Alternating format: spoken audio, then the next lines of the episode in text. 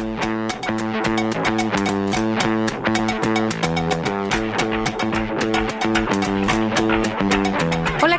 buenas tardes, bienvenidas y bienvenidos a su programa favorito, Emprendiendo Juntos. Muchísimas gracias por estar aquí como siempre y pues bueno, vamos a reflexionar juntos con la frase de la semana, vamos a, escuchar las noticias emprendedoras, hablaremos también del libro del mes por supuesto y en esta ocasión el tema que les traemos es sobre startups. Los saluda su amiga Ana María Hernández. Estamos con Roberto Quintero. Un gusto que estén con nosotros en el programa Emprendiendo Juntos. Emprender es para valientes. Para aquellos que no se quedan en una silla soñando con volar. Los que tienen fuerza, convicción, certeza y mucha hambre de comerse al mundo. Y para ellos es este programa. Emprendiendo Juntos. Iniciamos. Noticias emprendedoras de la semana.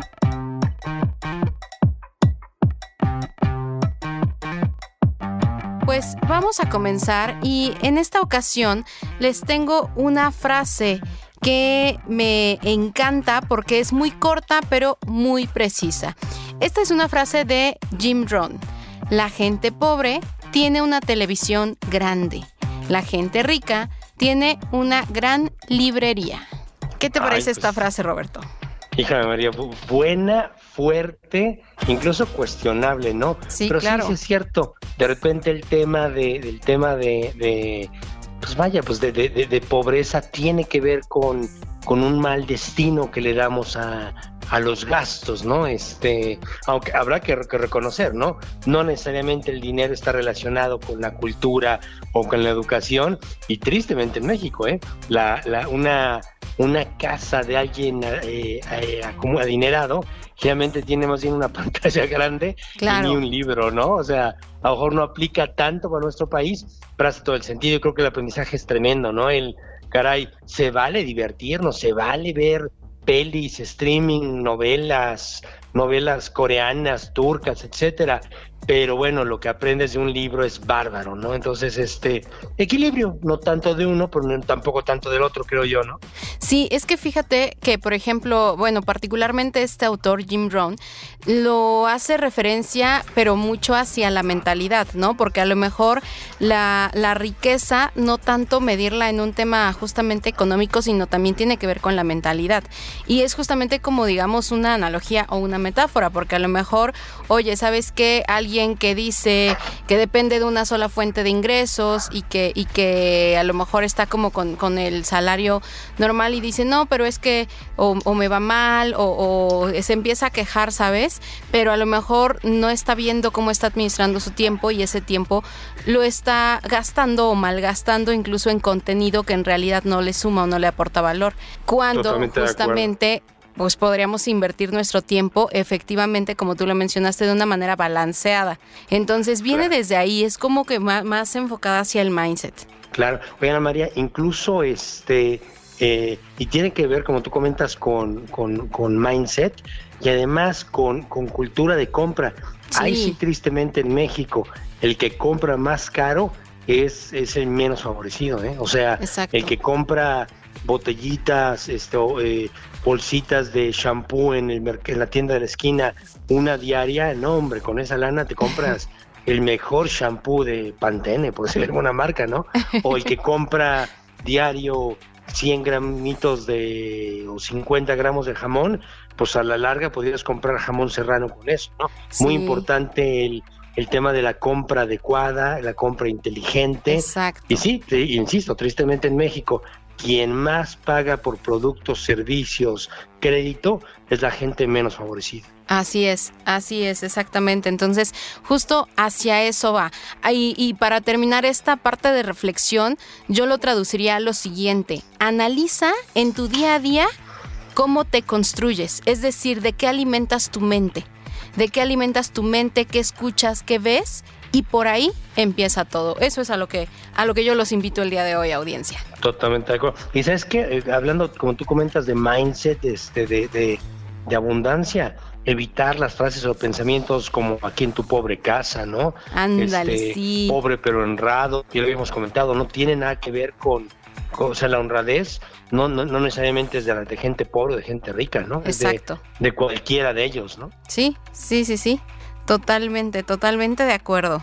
Así es. Y pues bueno, Ahora es momento de eh, hablar un poquito sobre lo que está pasando a nivel pues emprendimiento, negocios, a nivel local, a nivel país e incluso a nivel nacional y bueno, a nivel mundial. Y el día de hoy la noticia pues es va referente un poquito más hacia nivel eh, nacional porque quiero hablarles un poquito sobre el turismo. Ya hemos estado hablando sobre el turismo, me, da, me gusta como este da, poder darle el seguimiento a los temas, porque en esta ocasión la inversión extranjera de turismo ha alcanzado un nuevo récord en nuestro país ha alcanzado un nuevo récord en nuestro país. Entonces, atención a toda la audiencia que esté dentro del giro, dentro del giro ya sea con restaurantes, con hoteles, porque incluso aquí en Puebla, ¿no? empezó a aumentar eh, el nivel ocupacional también de, de hoteles. Y es que, por ejemplo, el Turismo Federal destacó que esta cifra ya ha superado los niveles que se tenían en 2019, por supuesto previo a pandemia, porque sabemos que, que en pandemia pues fue justamente la caída, pero al día de hoy la inversión eh, turística ha llegado a los 1.091.4 millones de dólares. Estamos hablando, claro, pues a nivel nacional es una inversión extranjera directa que ha roto un récord eh, histórico y que se está celebrando, ¿no? Por parte de, también del secretario de, de Turismo y que esto favorece pues a diferentes negocios. Sabemos que todo es una cadena. Cuando existe o cuando viene una tendencia ya sea de, tipo económico eh, y pues incluso político, social, todo ahí llega una consecuencia, ¿no? Ya sea para beneficio o incluso para, para desventaja. Pero en esta ocasión creo que es una gran ventaja el que se esté atrayendo esta inversión hacia nuestro país. Totalmente de acuerdo. Y Ana María Auditorio, vale la pena este tener en cuenta dos factores que están incidiendo en, en el, movimiento de turistas y en la inversión turística, ¿no? Sí. Uno tiene que ver la burbuja pospandémica, ¿no? Exacto. Es decir, lo hemos visto afortunadamente las personas que no viajaron año y medio, dos años, ¿verdad? depende qué tan complicado estuvo su país durante COVID, ahora lo está haciendo. Y dos, este, algo muy interesante que se notó es que el norteamericano está yendo poco a otros continentes, es decir, está yendo poco a Europa, poco a, a, China, Japón, a Hong Kong, etcétera, y parecería que está volteando sus, este, su, vista, su mirada hacia América, en un tema también como de, de, de nearshoring, digamos. Entonces, es muy interesante el norteamericano, está viniendo mucho a México, yendo mucho a Centro y a Sudamérica, y bueno, eso es una super bondad, porque recordemos, ¿no? La, después del tema migrante, este, del dinero que nos mandan los mexicanos que están trabajando en Estados Unidos, la segunda fuente de remesas para nuestro país pues eh, son los dólares que dejan los turistas, ¿no? Así es, así es. Y, ojo con el siguiente dato para que también eh, conozcan, ¿no? Eh, a ver, ¿qué, países han, invertido? Estados Unidos, Canadá, Francia, Colombia, Alemania, digo, son más, pero estos que les acabo de mencionar son los países que han invertido más en turismo aquí en México y los estados que se han visto más beneficiados con esta inversión han sido Baja California Sur, Nayarit, San Luis Potosí, Ciudad de México y Yucatán. Así que pues atentas y atentos porque de verdad que siempre los digo, esto es como un como piezas de dominó, empujas una y entonces esta va empujando a las demás. Pero bueno, pues vamos a seguir hablando de todos estos temas, pero vamos a ir a un corte y regresamos con ustedes. Si sientes que no has dado tu máximo y no has quemado todas tus cartas, no te despegues. Regresamos con Emprendiendo Juntos. Queremos conocer tus opiniones. Llama al 222-273-3301 y 02. Sigamos emprendiendo juntos. El libro del mes.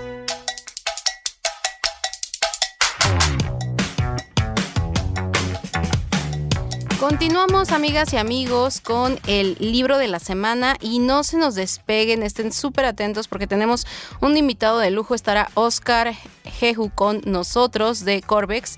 Y pues bueno, hablemos sobre el libro Creatividad SA, cómo llevar la inspiración hasta el infinito y más allá. Cuéntanos, Roberto. Así es. Pues bueno, recordar la importancia que tiene para un emprendedor estar leyendo es la mejor inversión que tenemos y como Ana bien comentas, en, esta ocasión y en algunos programas estaremos este, pues, leyendo juntos el libro Creatividad SA. Es un libro hecho por eh, Ed Catmull en el 2014, es decir, hace no tantos años, y recordar que Ed Catmull ha sido este el presidente, bueno, es el presidente actualmente de Walt Disney Animation Studios y de Pixar Animation Studios.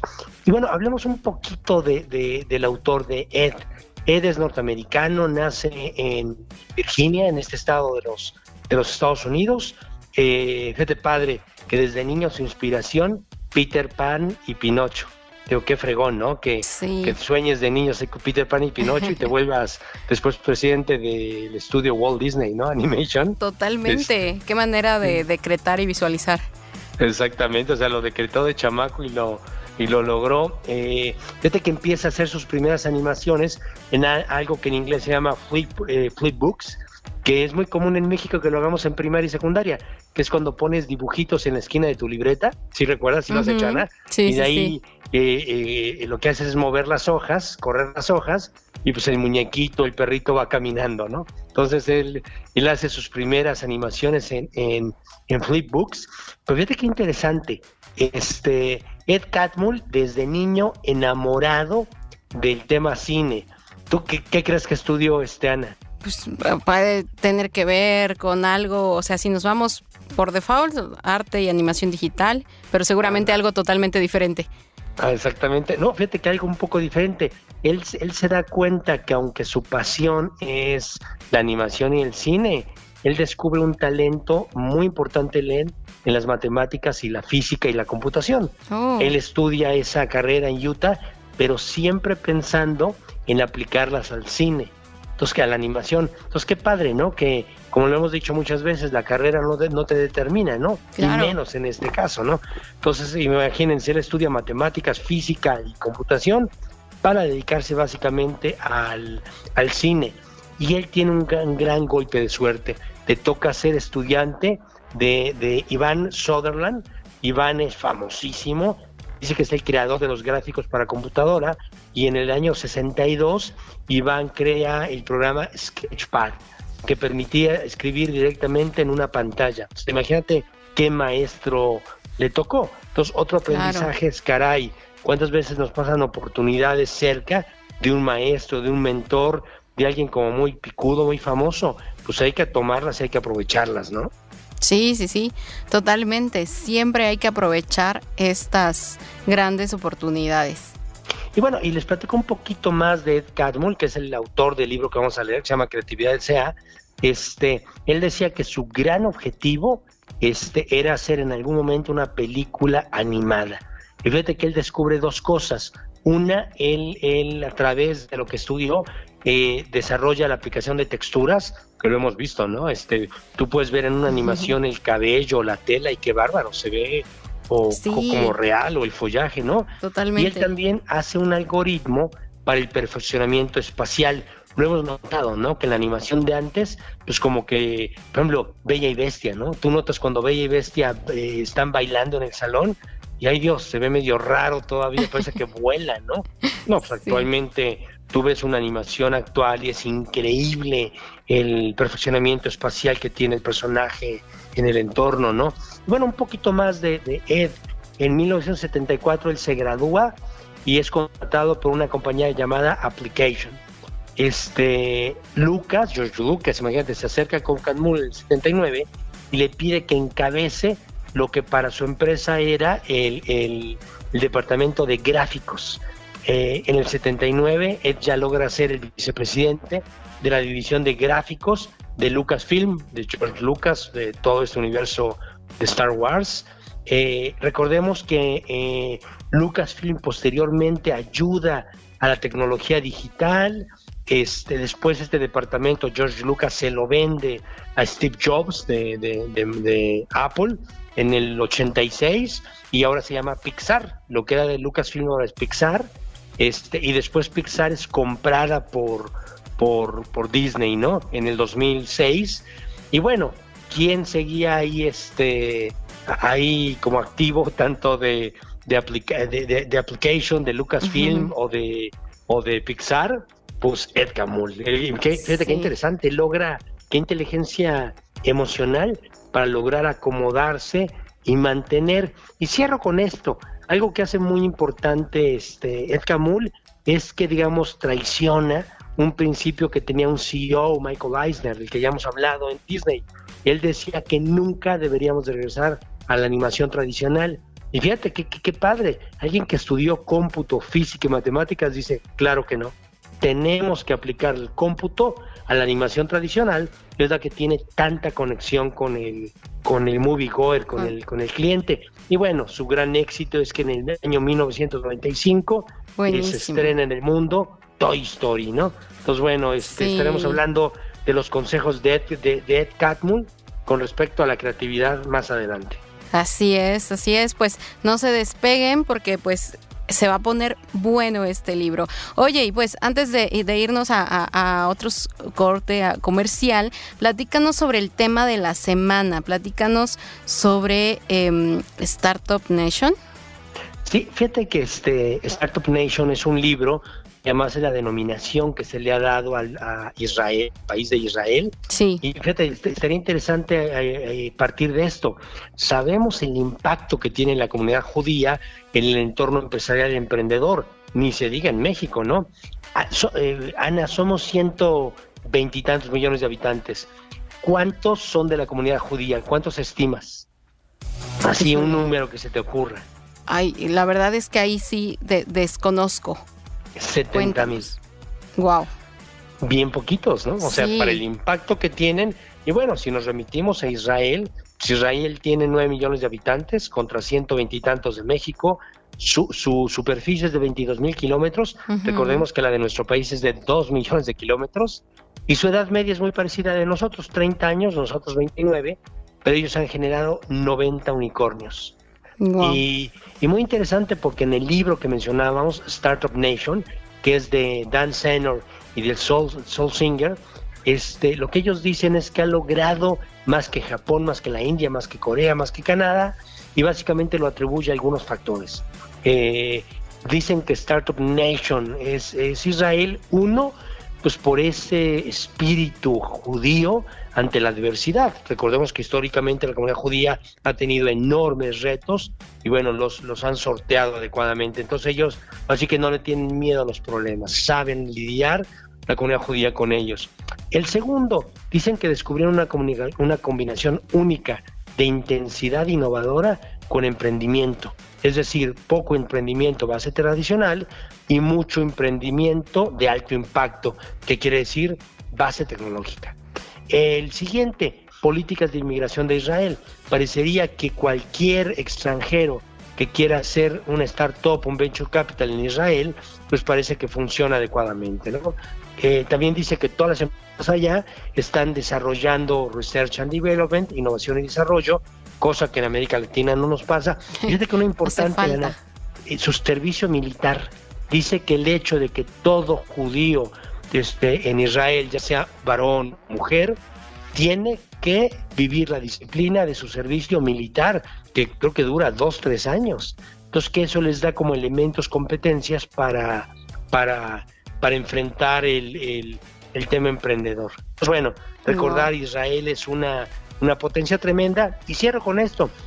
Recientemente está viviendo un reto el primer ministro con Benjamin eh, Netanyahu, porque está proponiendo reformas, incluso algunos fondos o emprendimientos como Papaya Global amenazan de que si continúan las reformas de ley que a su parecer este, contravienen el Estado de Derecho, ellos se irían. Entonces, bueno, hasta, hasta el país más startupero como Israel le pasa que se topan con, con líderes este, políticas con una visión diferente y extraña de hacer las cosas, pero ya veremos lo que pasa con el enfrentamiento que hay entre el ministro de Israel y el ecosistema emprendedor de este mismo país.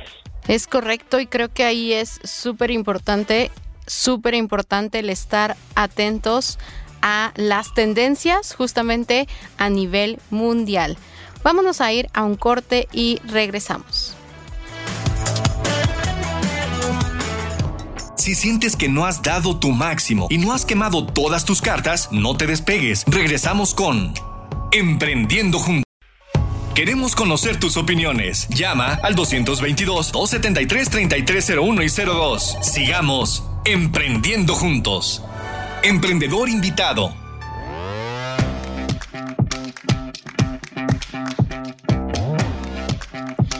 Estamos de regreso aquí en Emprendiendo Juntos y ya está con nosotros Oscar Eju de Corbex. ¿Cómo estás, Oscar? Muy bien, muy contento. Muchas gracias por la invitación para platicar de un montón de temas de innovación y tecnología. Así es, Oscar, un placer para nosotros que estés aquí en el programa. Y bueno, tenemos la tradición de primero conocer a la persona detrás de la empresa, así que por favor en dos minutos cuéntanos quién eres. Bueno, pues mira, yo soy COO de Corvex. Mi trabajo aquí consiste en estar eh, encontrando nuevas áreas de oportunidad para, para la empresa en todo lo que tiene que ver con temas de innovación tecnológica, líneas de negocios, y pues en este, en este, en esta industria de la web 3.0 nacen muchas cosas recientemente. Estamos hablando de metaversos, de marketplaces, de, videojuegos donde puedes ganar dinero jugando con ellos, eh, NFTs y bueno, en general pues todo lo que eh, representa la, la economía blockchain. Entonces mucho de mi trabajo es constantemente estar pues viendo eh, qué oportunidades tenemos dentro de estas tecnologías y a su vez tenemos aparte eh, un, proyecto que se llama Cryptonet, donde nos encargamos de estar generando contenidos para, para informar en general, ¿no? Somos un medio de comunicación eh, de tecnologías web 3.0 y estamos eh, todos los días generando información dentro de estos medios digitales. Entonces, eh, pues mi trabajo está muy centrado en eso, ¿no? Revisar que la operatividad y administración de la empresa funcione y estar encontrando nuevas oportunidades de negocio y hacer que estos, estas nuevas líneas de, negocio se desarrollen. Oye, y aparte, un giro en crecimiento. Un giro totalmente en crecimiento. Oye, ahora cuéntanos, ¿tienes algún placer culposo? Placer culposo. Híjole, no sé si puedo decir marcas, pero mira, por ahí un refresco de cola.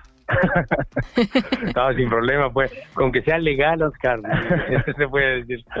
no, pues mira, este, culposos, eh, eh, yo creo que quitando, quitando la broma, este, ya, me volví muy, muy adicto a todo esto de la tecnología. ¿no? Ya soy el amigo molesto que llega a las, a las fiestas y nomás quiere hablar de eso. Pues ya, ya voy a cambiar eso. ok, muy Buenísimo, buenísimo. Oye, y, bueno, eso es, eso es indicio de que te apasiona, así que está bien. Oye, ¿y cómo se llamaría un libro que trate sobre tu vida? Un libro que te trate, híjole, eh, esa, es una buena pregunta. De hecho, yo escribí un libro hace tiempo, pero no se trata de mi vida. Si tuviera que hacer un libro sobre, sobre mi vida, yo creo que sería eh, Viviendo con la blockchain, así lo llamaría.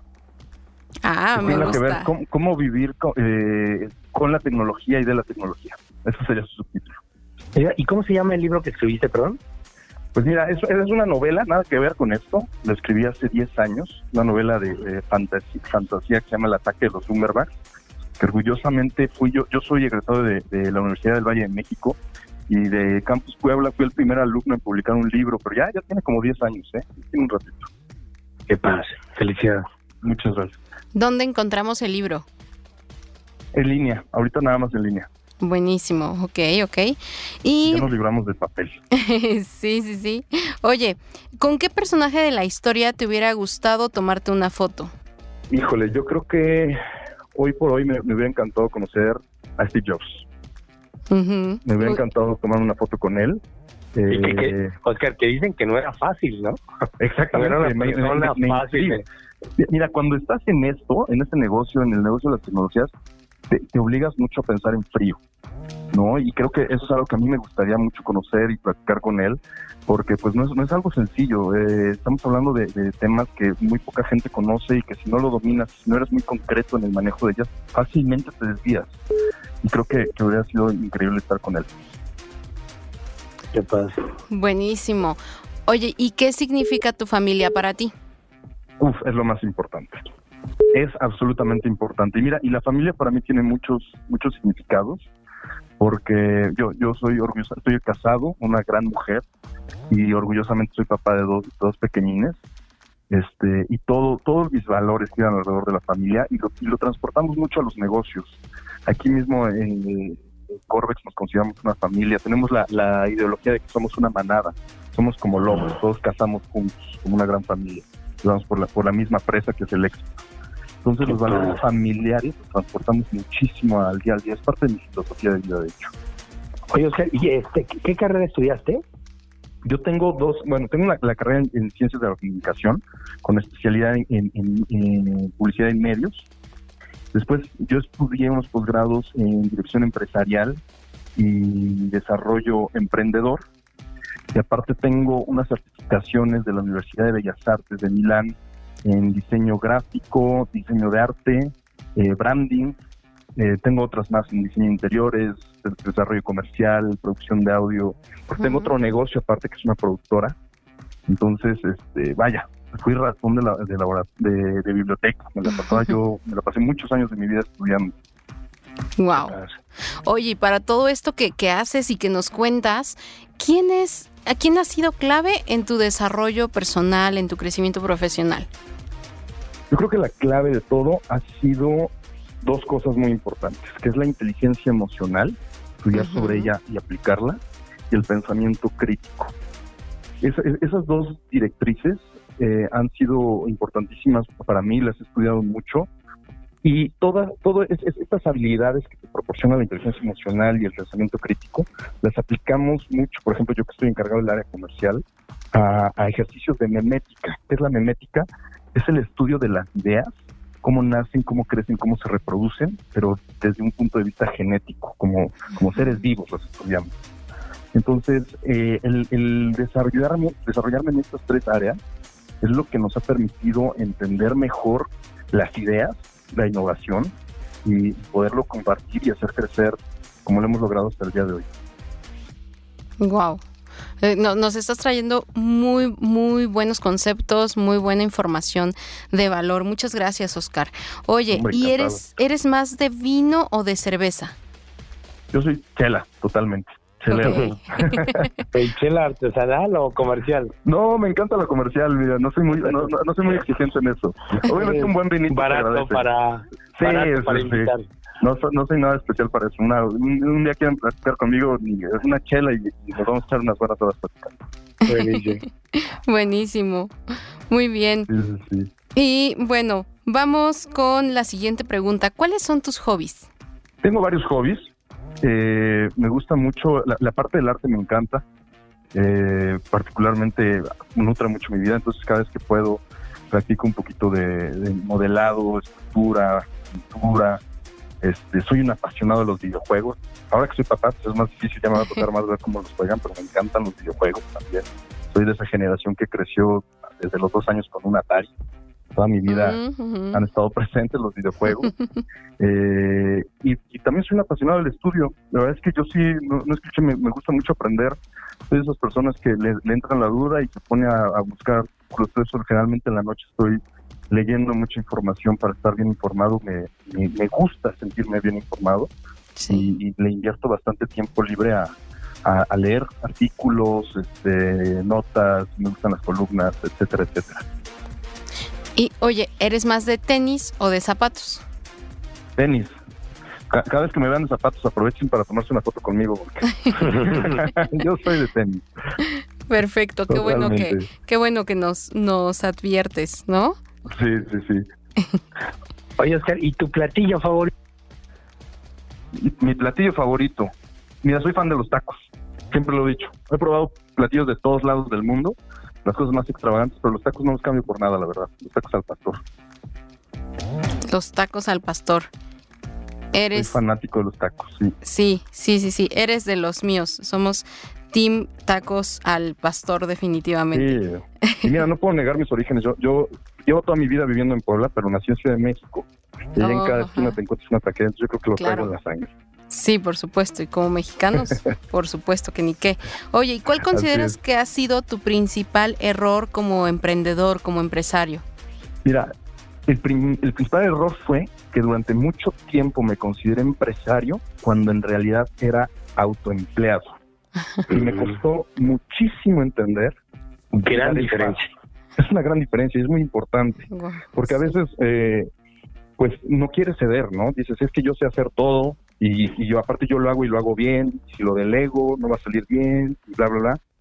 Y ese temor a que las cosas salieran mal me, me, me cerró mucho tiempo la visión, hasta que empecé a entender la importancia de hacer que mis colaboradores se volvieran tan buenos como yo o mejores, que es lo que hoy, hoy, hoy por hoy ya define mi, labor profesional principalmente, estar formando a gente dentro de mi equipo que sean, que superen mis habilidades.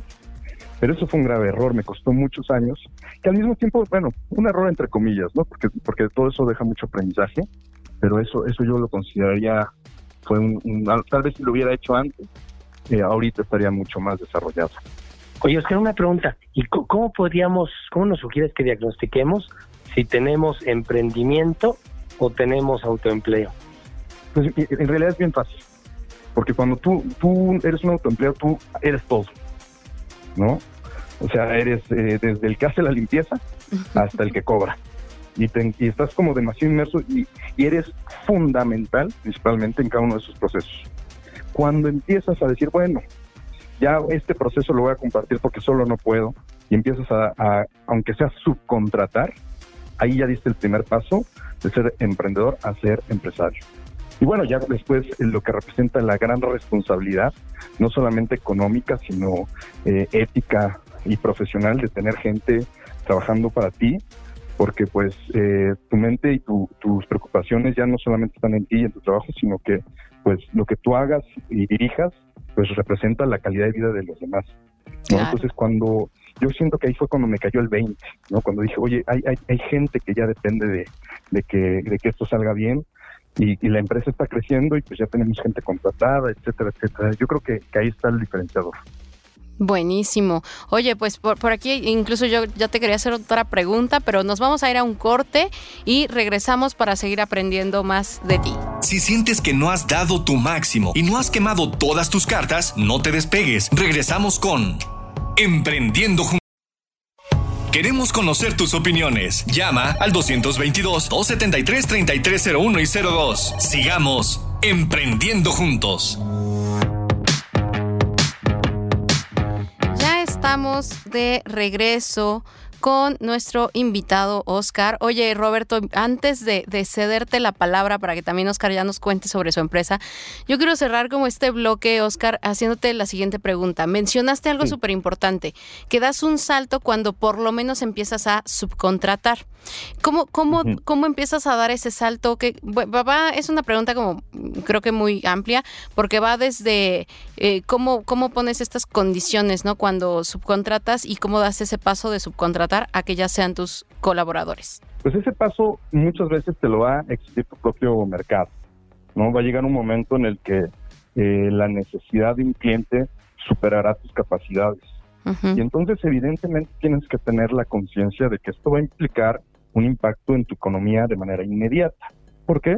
Porque pues vas a tener que repartir el botín entre más cabezas. Pero eso con el fin de que vayas creciendo y entonces tengas mejores clientes, mejores proyectos y entonces ya verás una, una repercusión económica, ¿no?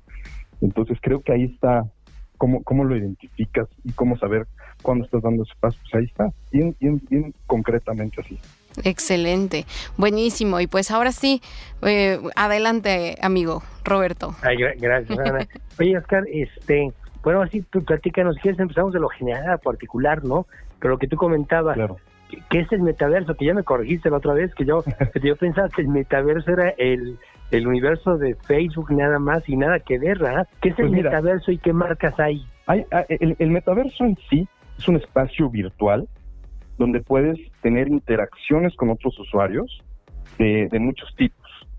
Es, así nace de manera básica. ¿no? Por supuesto, el metaverso de Meta, de, Facebook, es el, el, más popular, pero hay muchos otros importantes tenemos el Sandbox, tenemos Decentraland, eh, tenemos Spatial. Hay varios que están creciendo muchísimo y su característica principal está que además de que puedes hablar, que puedes ver, tener un avatar de ti, puedes tener un sistema económico dentro de ellos. ¿Esto qué quiere decir? Varias cosas, ¿no? Porque esto es un tema extenso, pero en general, eh, dos cosas muy importantes. la información y el comportamiento de los usuarios será analizada para que, eh, no sé, la próxima vez que tú visites una tienda y, tengas unos Google Glasses, una realidad mixta, eh, pues ya, ya entras a la tienda y dices, ah, pues esos tenis le gustan a tus amigos, cosa que hoy no sabemos, ¿no? Hoy entro a una tienda de tenis y digo, ah, pues este me gusta a mí. Pero, pero en un metaverso, si yo entro, puedo saber qué tenis les gustaron a mis amigos, ¿no? Si entré al, al, showroom de un restaurante, de mi círculo de amigos, ¿qué, ¿qué alimentos han pedido más? Entonces me va a proporcionar muchísima más información de mi consumo en relación a ámbitos sociales. Además de que nos va a permitir tener un sistema de interacción económica, cosa que, por ejemplo, ya existen muchos videojuegos donde puedes interactuar y, puedes hablar y puedes ver a otras personas, pero en estos videojuegos como tal no puedes tener una economía. ¿Qué pasa en el metaverso? En el metaverso cada uno de los assets, por ejemplo, supongamos el caso de Meta que quiere hacer estos departamentos personales, va a tener una silla. La, silla, por supuesto, va a ser digital. Pero si yo quiero, voy a poder vender esa silla. La voy a poder vender en lo que yo quiera. Cosa que hoy por hoy, en un videojuego, no, no se puede, no se permite, ¿no? Entonces, ¿qué estamos viendo con el desarrollo de los metaversos? Realmente sí es una realidad alterna. Vamos a, ver inmobiliarias completas, vamos a ver museos eh, y la accesibilidad. Aquí estamos hablando de accesibilidad también. ¿No cuántas veces nos ha pasado que queremos ir a un evento y por temas de trabajo, temas familiares, distancia, lo que sea, no podemos asistir? Y, a partir de esto lo podemos hacer. Claro que existen las transmisiones en vivo, pero no, es definitivamente la misma experiencia que estar dentro de un espacio con gente alrededor donde puedo conversar, donde puedo intercambiar información. Entonces, eh, lo comparo con Facebook, ¿no? Toda la vida tuvimos contactos en nuestras agendas de papel y podíamos llamar por teléfono, pero, pero la manera en la que interactúa solo a través de redes sociales elevó las capacidades eh, de interacción digital eh, de manera desmedida y ahora estamos viendo eh, esta segunda o tercera evolución, ¿no? que, que es la famosa Web 3.0, donde la privacidad es muchísimo mayor, donde ya tenemos inteligencias artificiales analizando nuestros comportamientos para ofrecernos una mejor experiencia de compra y de consumo de información en el Internet, etcétera, etcétera. Wow, qué padre. Oye, Oscar, y platícanos, ¿qué hace Corvex? ¿A qué se dedica tu empresa? Mira, Corvex en general, en la cabeza del pulpo, como le decimos nosotros, somos un fondo de inversión donde nuestra especialidad es buscar tecnologías dentro de la blockchain y la web 3.0 y crear portafolios para que nuestros inversionistas puedan tener acceso a estas inversiones de innovación. Esa es la cabeza del pulpo. Pero a su vez tenemos eh, otras verticales, como es el caso de una galería eh, de arte, donde tú vas a poder adquirir piezas físicas y, van a estar certificadas por NFT, algo muy innovador, porque ahora el certificado de tu pieza eh, va a estar en la blockchain, respaldado en la blockchain y con una trazabilidad y transparencia enorme, con validez a nivel internacional. Estamos desarrollando un metaverso, un proyecto inmobiliario eh, igual para traer eh, inversión, todo siempre va a girar alrededor de la inversión. En el caso de Ártica, pues es inversión en arte. En el caso del metaverso es inversión inmobiliaria virtual. Y, básicamente por pues, lo que estamos construyendo hoy por hoy eh, son dos cosas. Es la, galería de arte de este proyecto de la galería que se llama Ártica. Y en el caso del metaverso es una plaza comercial. Estamos en una plaza comercial donde los usuarios puedan entrar y puedan tener una experiencia y contacto con, con productos de una manera disruptiva, diferente, ¿no? Eh, no sé, por ejemplo, sale una nueva colección de ropa de alguna marca y ahora vas a poderla ver 360 grados, vas a poder hacer un super zoom, vas a poder ver la tela, la vas a poder ver en varios colores, te la vas, te la vas a poder poner en tu avatar. Entonces, pues es diferente entrar a una página web, es diferente ser el Instagram de una tienda de moda, esta vez vamos a, tener otro tipo de interacciones y es básicamente lo que estamos desarrollando en este proyecto que se llama Metaport. Wow, qué, interesante. Oye, ¿y en cuántos años estimas, Oscar, que, que el, el, metaverso va a tener, este, pues vaya, ya una presencia fuerte en nuestros hábitos de consumo? ¿Cinco años, diez años? Yo creo que, mira, la, la adopción está iniciando apenas. Yo creo que en cinco años va a ser algo que apenas em, comenzará a tener masividad en 10 años definitivamente va a ser parte de la, de la vida de la gente. Porque aparte, cuando hablamos de metaverso, todo el mundo eh, se concentra únicamente en la realidad virtual, pero también viene la parte de la realidad mixta, que son realmente los pininos del metaverso y que para mi gusto tal vez tenga un impacto mayor que el mismo metaverso virtual, porque la realidad mixta va a ser la combinación del metaverso con el mundo real. En pocas palabras, ¿qué es lo que están buscando los desarrolladores? Metaversificar la realidad, como les comentaba, ¿no? Que tú en sería un restaurante... Industria 5.0, ¿no? Ya sería yo... Bueno, es parte de la web 3.0, que es lo que es increíble de la web 3.0. ¿no? Porque la web 2.0 que conocemos es Facebook, es YouTube. Y ahora la web 3.0 es Bitcoin, es Meta, es inteligencia artificial, GTP, etcétera, etcétera, ¿no? Aunque interesante. Oye, y quien quiera contactar a, a, a Corvex, este, ¿dónde te encontramos? ¿En redes sociales? En redes sociales estamos como Corvex Oficial. Eh, tenemos nuestra página de internet, corvex.mx, y nuestras oficinas aquí en la ciudad de Puebla, en la Torre Cumbre Avanza, piso 2, de, oficina 205. Wow. Oye, este, eh, Oscar, y si tú podías retroceder el tiempo o darle consejos a un joven de prepa con todos estos retos, estos cambios de Industria 4.0, de Web 3.0, de los universos, etcétera, ¿qué, qué, le dirías a alguien? ¿Qué, ¿Qué carreras te hacen sentido para el futuro? Bueno, yo creo que eh, dentro de las habilidades, porque carreras definitivamente como desarrolladores, programadores, ahorita va a haber una gran, gran, digo, ya existen, ¿no? Pero, pero el desarrollo de, Web 3.0 es algo que va a ser sumamente redituable. Eh, matemáticas financieras, es importante el, estudio de matemáticas financieras, idiomas, ¿no? Yo creo que hace falta que uno vea eh, la parte extracurricular, no solamente como hacer deporte, que es importantísimo, pero también tomar clases de matemáticas financieras, tomar clases de programación, porque a veces decimos, híjole, es que programar, casi casi pensamos que es para genios. No, la verdad es que es una labor de dedicación, de, mucha práctica, prueba y error, prueba y error, ¿no? Sí, este, competencias, ¿no? Certificaciones, exacto, ¿no? Así es, así es. Entonces, yo creo que, que, hay que, o sea, yo le diría a cualquier chico, ¿no? Eh, créate una wallet digital, métete a aprender un poquito sobre Binance, que es como este gran exchange cripto donde puedes encontrar proyectos de tecnología, ya sea porque quieras comprar sus criptomonedas o quieras desarrollar para estos grandes proyectos, eh, porque hoy en día eh, es tan avanzado esto que tu propia computadora la puedes volver lo que sería el equivalente a un cajero automático y con el, con el mínimo conocimiento de programación. Tú podrías estar cobrando todos los días una comisión por operaciones si vuelves tu computadora un nodo. Y eso es algo muy sencillo y que valdría la pena, ¿por qué? Porque se, empieza, se empezarían a, involucrar los chicos en estos conocimientos, ¿no? Que, que desgraciadamente, pues a veces falta información y no los conocemos. Y están ahí a la mano además. Ay, Oscar, hoy muchísimas gracias por tu tiempo, por compartir. Fíjate que es un tema que estamos todos descubriendo. Yo creo que todo emprendedor, empresario tradicional tiene que entrar de estos temas, ¿no? A lo que te dediques tienes que explorar cómo lo harías en el metaverso, ¿no? Totalmente, es prioritario, porque antes nos quejábamos de que la tecnología llegaba tarde, ahora ya la tenemos aquí enfrente, ya no llegó tarde, pero hay que, hay que, hay que entrarle y sin miedo, ¿no?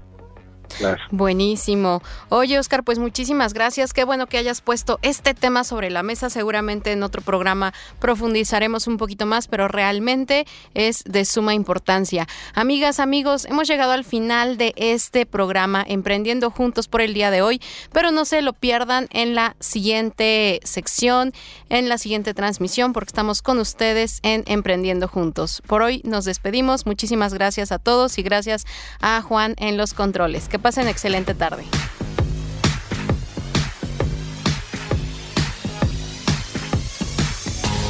Esperamos que este programa te haya sido de utilidad para demostrarte lo mucho que puedes hacer y cómo volverlo realidad. Esto fue Emprendiendo